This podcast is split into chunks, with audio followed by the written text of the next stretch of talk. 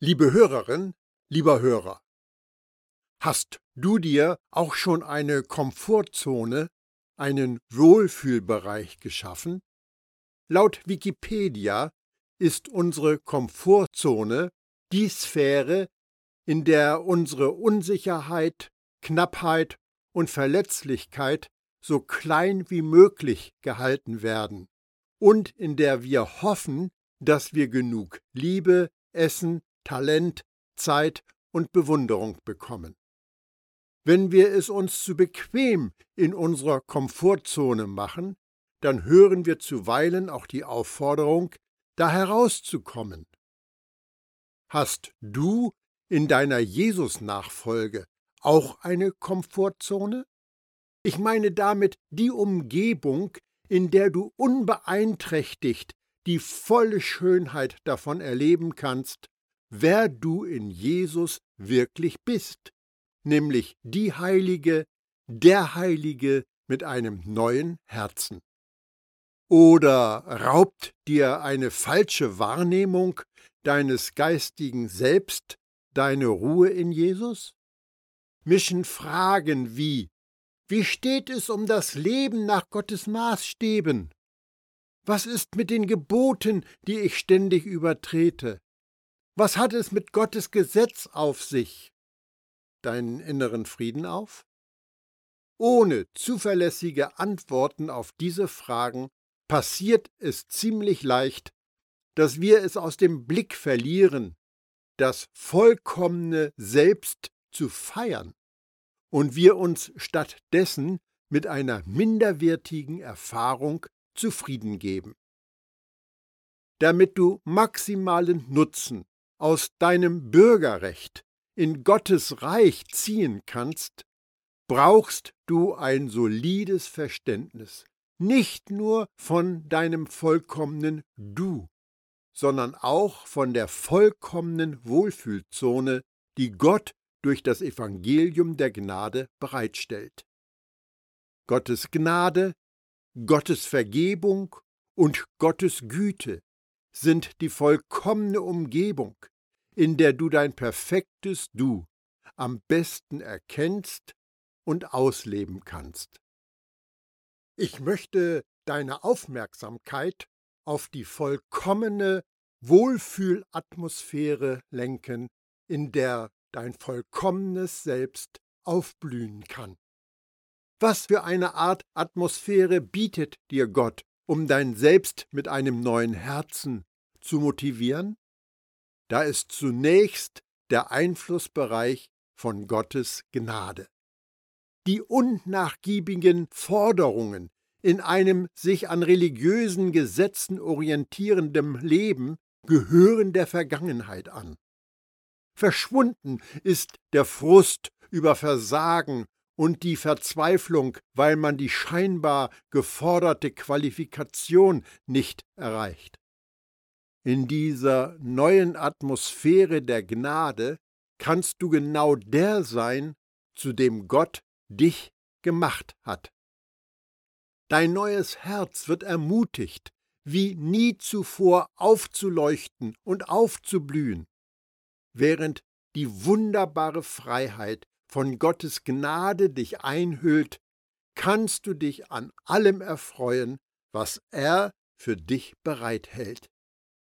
Diese neue Atmosphäre hat ihren Ursprung in einem Konzept, das dem sogenannten gesunden Menschenverstand eigentlich total widerspricht und das als der neue Bund bekannt ist.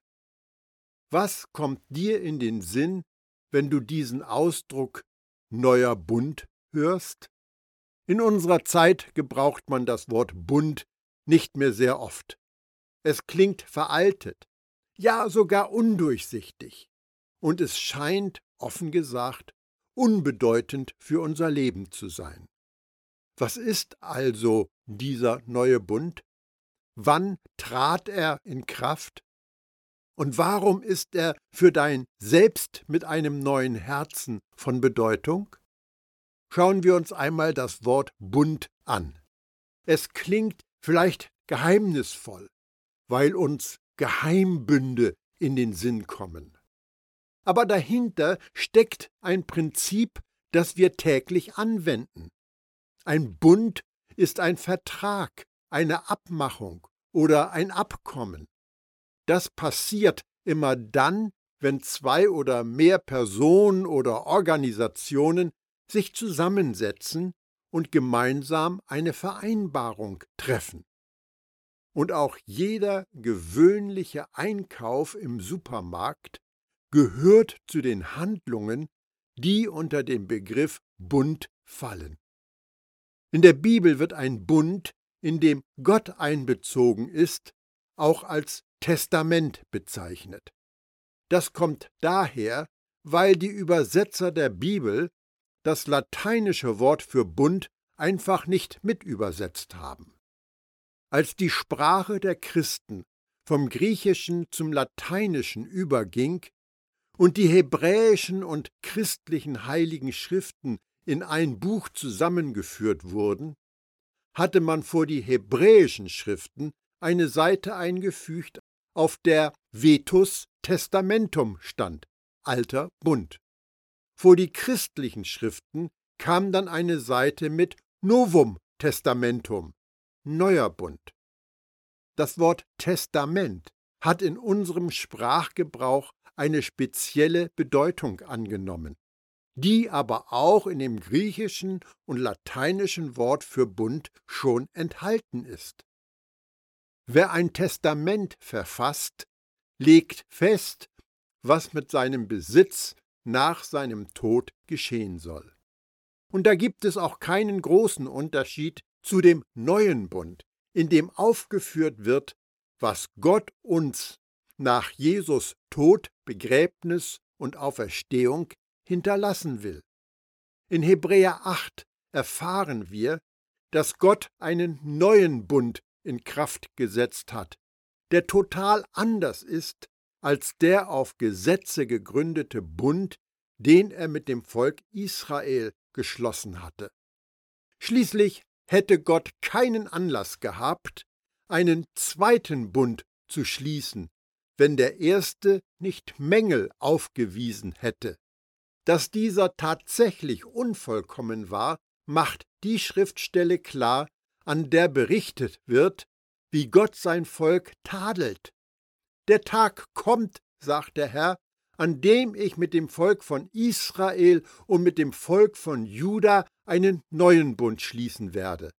Er wird anders sein als der, den ich mit ihren Vorfahren geschlossen hatte, als ich sie bei der Hand nahm und aus Ägypten führte. An jenem Bund haben sie sich nicht gehalten, weshalb ich mich von ihnen abgewandt habe, sagt der Herr. Der zukünftige Bund jedoch, den ich mit Israel schließen werde, wird so aussehen. Ich werde, sagt der Herr, meine Gesetze in ihr Innerstes legen und werde sie in ihre Herzen schreiben. Ich werde ihr Gott sein und sie werden mein Volk sein. Keiner muss seinen Mitbürgern dann noch belehren, keiner mehr zu seinem Bruder sagen, Komm und lerne den Herrn kennen. Nein, vom kleinsten bis zum größten werden alle mich kennen. Denn ich werde ihnen alles Unrecht vergeben und werde nie mehr an ihre Sünden denken. Indem Gott von einem neuen Bund spricht, erklärt er den ersten für veraltet.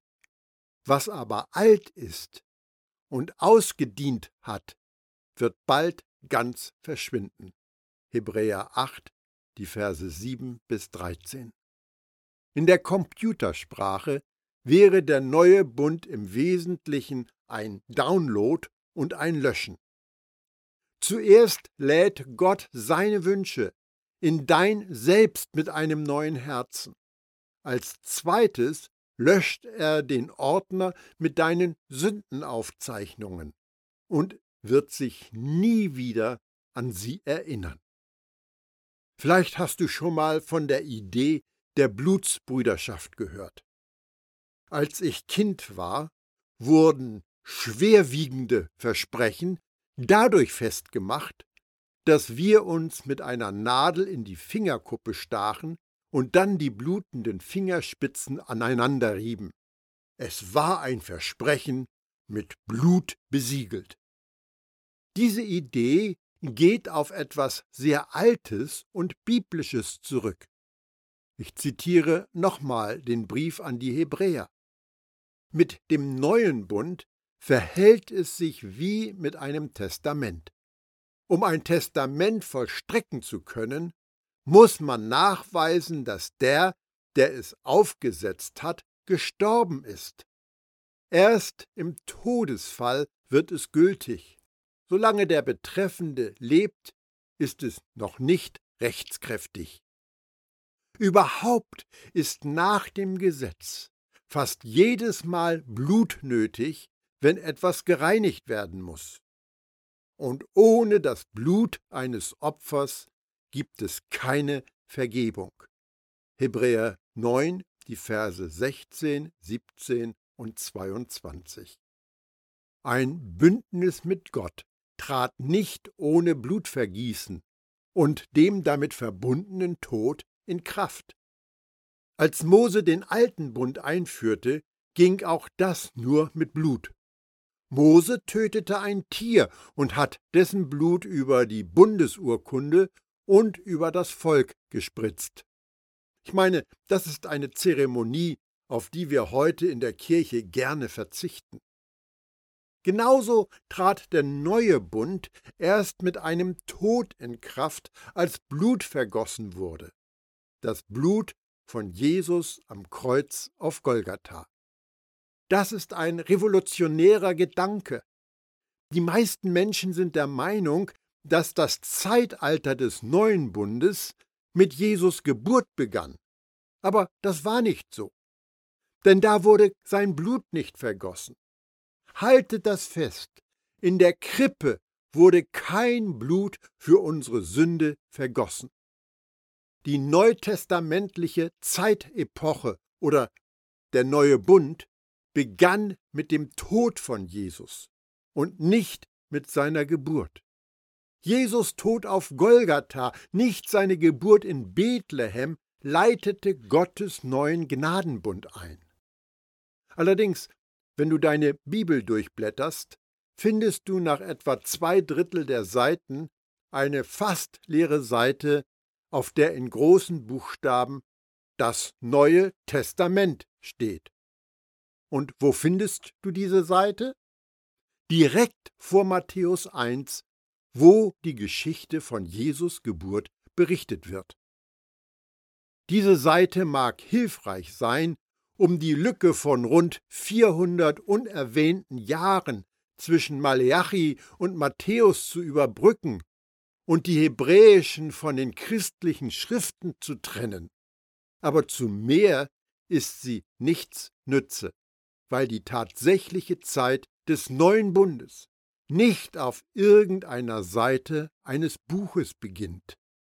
Sie begann an einem bestimmten Tag in der Menschheitsgeschichte, an dem Gottes Sohn für unsere Schuld vor Gott sein Blut vergoss und starb. Ohne Blutvergießen gibt es keine Vergebung, und ohne den Tod von Jesus gibt es keinen neuen Bund. Paulus schreibt den Christen in Galatien, doch als die Zeit dafür gekommen war, sandte Gott seinen Sohn. Er wurde als Mensch von einer Frau geboren und war dem Gesetz unterstellt. Auf diese Weise wollte Gott die freikaufen, die dem Gesetz unterstanden. Wir sollten in alle Rechte von Söhnen und Töchtern Gottes eingesetzt werden. Galater 4, die Verse 4 und 5.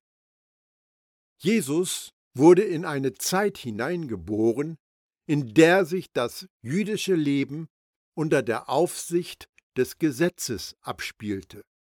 Die Menschen um Jesus herum lebten immer noch unter den Regeln und Forderungen des alten Bundes, ungeachtet dessen, was ein Trennblatt in deiner Bibel sagen mag. Der Weg des neuen Bundes begann erst nach dem Tod von Jesus. Er selbst hat das beim letzten Passafest mit seinen Jüngern betont. Dieser Wein ist das Zeichen des neuen Bundes, ein Bund, der mit dem Blut besiegelt wird, das ich für euch vergießen werde. Lukas 22, Vers 20. Jedes Abendmahl ist eine sichtbare Erinnerung daran, wann der neue Bund tatsächlich begann. Darum erfordert das Verstehen des neuen Bundes für uns einen gedanklichen Sprung von 33 Jahren, mit dem wir die Trennungslinie in der menschlichen Geschichte von Bethlehem nach Golgatha verschieben. Da fing die neue Atmosphäre der Gnade wirklich an. Wenn wir uns bewusst machen, dass Jesus unter den Menschen des alten Bundes lebte und lehrte, hilft uns das, Jesus besser zu verstehen. Immerhin sagte Jesus ja einige ziemlich brutale Dinge, zum Beispiel in der sogenannten Bergpredigt, hacke deine Hand ab, reiß dir ein Auge aus, vergib anderen, damit dir vergeben wird, sei vollkommen, wie Gott vollkommen ist. Er verkündete, dass ein begehrender Blick das gleiche ist wie Ehebruch. Wütend sein auf den Nächsten ist das gleiche wie Mord. Er ging sogar so weit zu sagen, dass beide die Höllenstrafe verdienen.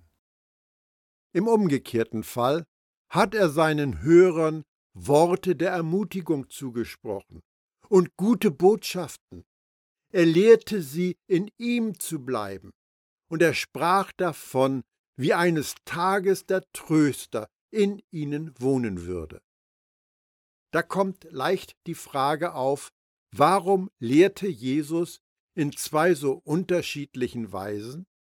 Das ist nicht schwer zu verstehen, wenn wir uns bewusst machen, dass Jesus zwei Ziele während seines irdischen Dienstes vor Augen hatte. Erstens, den stolzen Juden seiner Tage musste er vor Augen führen, dass es vergebliche Versuche sind, Gerechtigkeit durch Beachten der alttestamentlichen Gesetze zu erlangen. Darum hat Jesus ihnen die Messlatte für das Leben unerreichbar hochgehängt, einschließlich dem Abhacken von Körperteilen in ihrem Kampf gegen die Sünde, Matthäus 5, Vers 29 und 30, den Verkauf all ihres Besitzes, Lukas 18, Vers 22, und eben sogar vollkommen wie Gott zu sein, Matthäus 5, Vers 48. Zweitens, dann musste er alles über den neuen und besseren Weg der Gnade ankündigen, der ja durch seinen Tod und seine Auferstehung in Kraft treten sollte. Das geschah zum Beispiel, wenn er über die Weinstock- und Rebenbeziehung zu ihnen sprach und über das Kommen des Heiligen Geistes. Jesus nahm den Menschen, die unter den Gesetzen des alten Bundes lebten, jegliche Hoffnung, indem er ihnen zeigte, dass es für sie unmöglich ist, aus eigener Kraft mit Gott ins Reine zu kommen. Und er wies sie auf den neuen Weg hin, der kommen würde und auf dem sie ohne eigenes religiöses Bemühen vollkommen gerecht gemacht werden. Wenn wir erstmal beide Ziele von Jesus erkennen, wird die Absicht seiner brutalen Lehren viel klarer.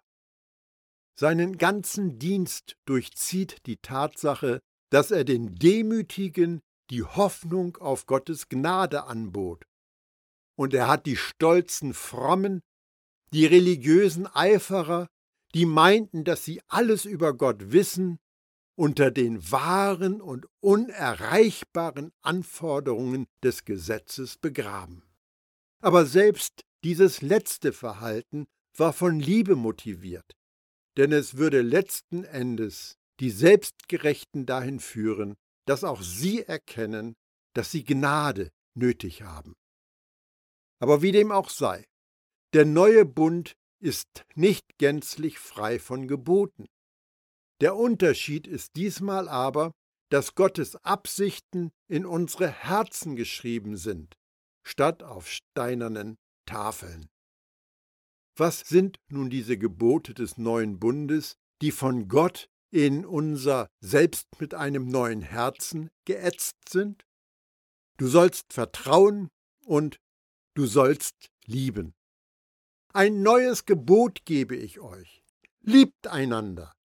Wie ich euch geliebt habe, so sollt auch ihr einander lieben. Johannes 13, Vers 34.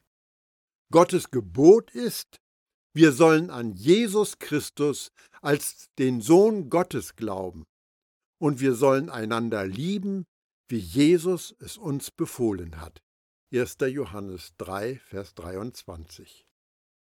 Nicht die 613 Gebote des Gesetzes des alten Bundes sind in unser Herz geschrieben. Nein, Vertraue und Liebe ist das, was Gott eigenhändig in uns hineingeschrieben hat. Für viele Glaubende ist das ein schwieriges und unwegsames Gebiet. Wenn das Gesetz des alten Bundes nicht in unser Herz geschrieben ist, welche Bindung haben wir dann noch daran? Durch die Schriften des neuen Bundes hindurch macht Gott es ziemlich klar. Wenn ihr euch aber der Führung des Gottesgeistes überlasst, dann seid ihr nicht mehr dem Gesetz untergeordnet. Galater 5, Vers 18. Und da Christus nun gekommen ist und mit ihm der Weg des Glaubens, brauchen wir das Gesetz als Vormund nicht mehr. Galater 3, Vers 25. Durch das Gesetz werde ich verurteilt, weil ich es nicht erfüllen kann. Ich bin aber mit Christus gekreuzigt, so dass ich jetzt nicht mehr unter dem Gesetz stehe, sondern für Gott lebe. Galater 2, Vers 19. Jetzt aber, wo wir dem Gesetz gegenüber gestorben sind, das uns gefangen hielt, unterstehen wir ihm nicht länger. Wir stehen jetzt im Dienst einer neuen Ordnung, der des Geistes, und unterstehen nicht mehr der alten Ordnung, die vom Buchstaben des Gesetzes bestimmt war. Römer 7, Vers 6. Denn mit Christus ist die Absicht des Gesetzes vollkommen erfüllt. Wer an ihn glaubt, wird vor Gott gerecht gesprochen.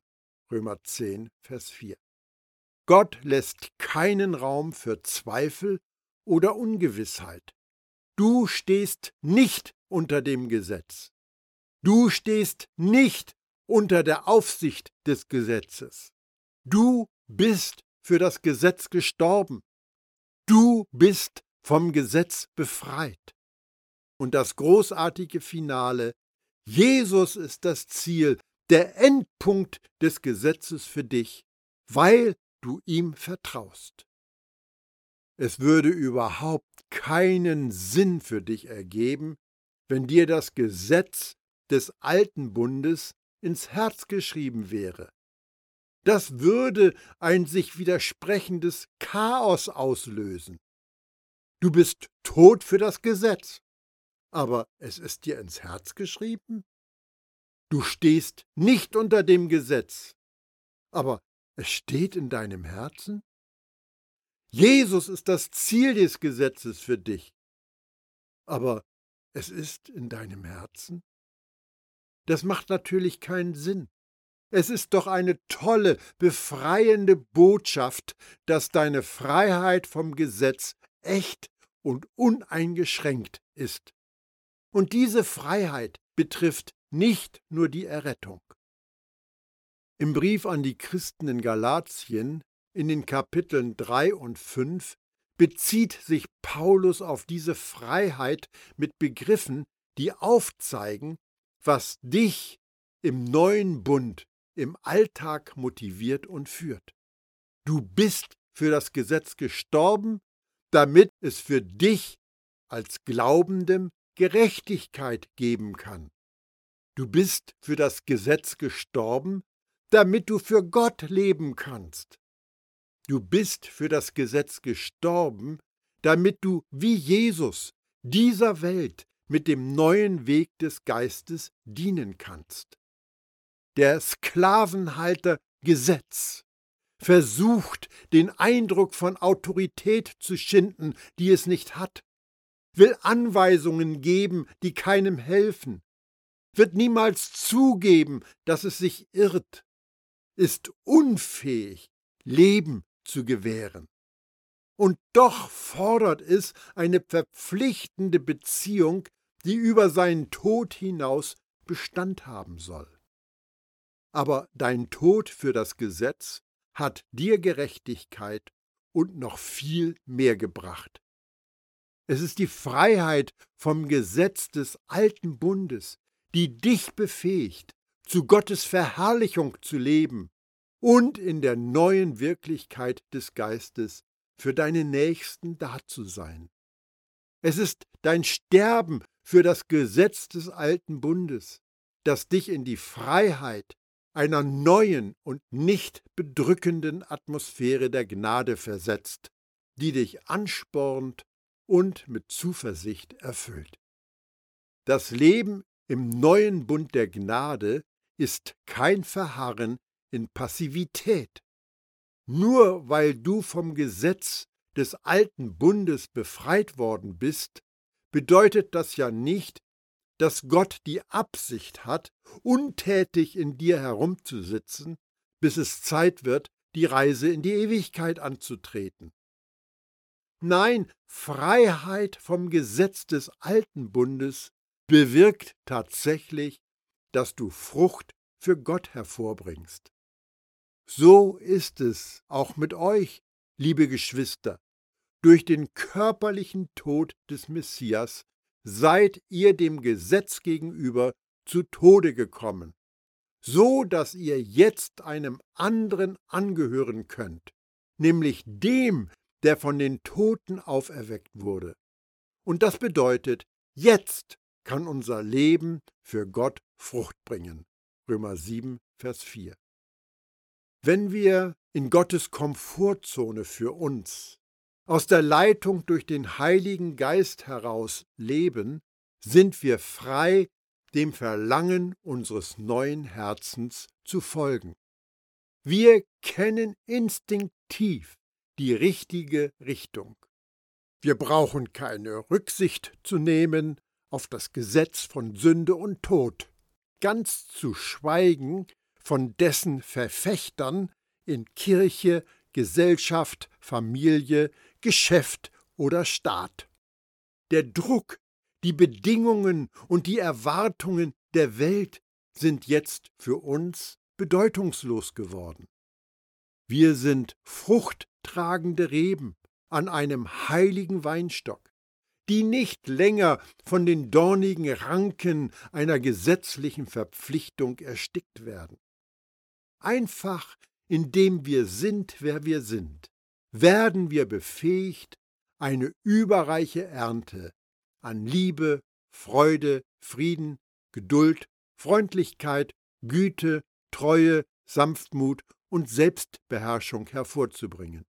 Die Frucht, die der Heilige Geist durch uns wachsen lässt. Es lohnt sich also, dass du dich in die von Gott für dich geschaffene Komfortzone einladen lässt. Leben kann nur besser werden. Worauf wartest du noch?